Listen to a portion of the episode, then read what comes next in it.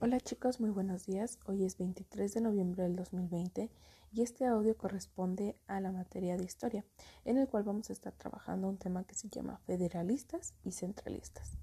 Bueno, al, nacer una vida independiente, los mexicanos teníamos que definir las características que iba a tomar el gobierno para que nos rigiera. ¿Por qué? Porque ya no estaban los españoles para regirnos, nos habíamos hecho independientes fue un primer momento eh, en el cual se decidió que el establecimiento de una monarquía iba a ser moderna.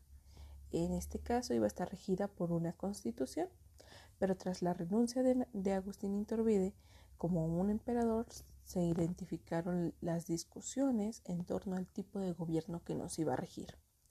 Muchos se estaban inclinando por el modelo republicano, el cual estaba basado por la representatividad de los gobernantes y la división de poderes.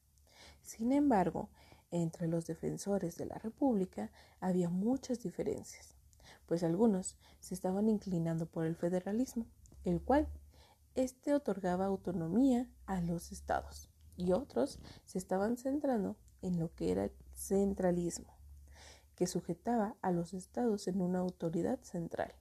Estas diferencias de opinión fueron una de las causas de las constantes luchas internas del periodo. Entonces, ¿qué era esta parte del federalismo y el centralismo? Bueno, era la forma en cómo estábamos buscando que nos este, gobernaran en México. Sin embargo, pues igual como, como siempre ha sido, la lucha de poder es una constante en nuestro país y pues estaban dividiendo entre lo que era el federalismo, el cual pues otorga la autonomía de los estados y además está basada en ayudar a la, a la nación.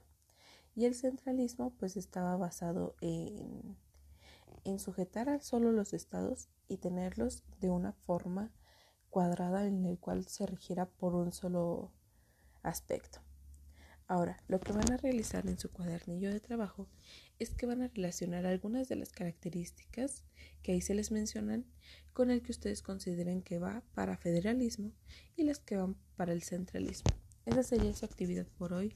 Si tienen duda, envíenme un mensajito y yo les estaré haciendo llegar un videíto o un audio para que también escuchen un poco más de información a través de un pequeño cuento.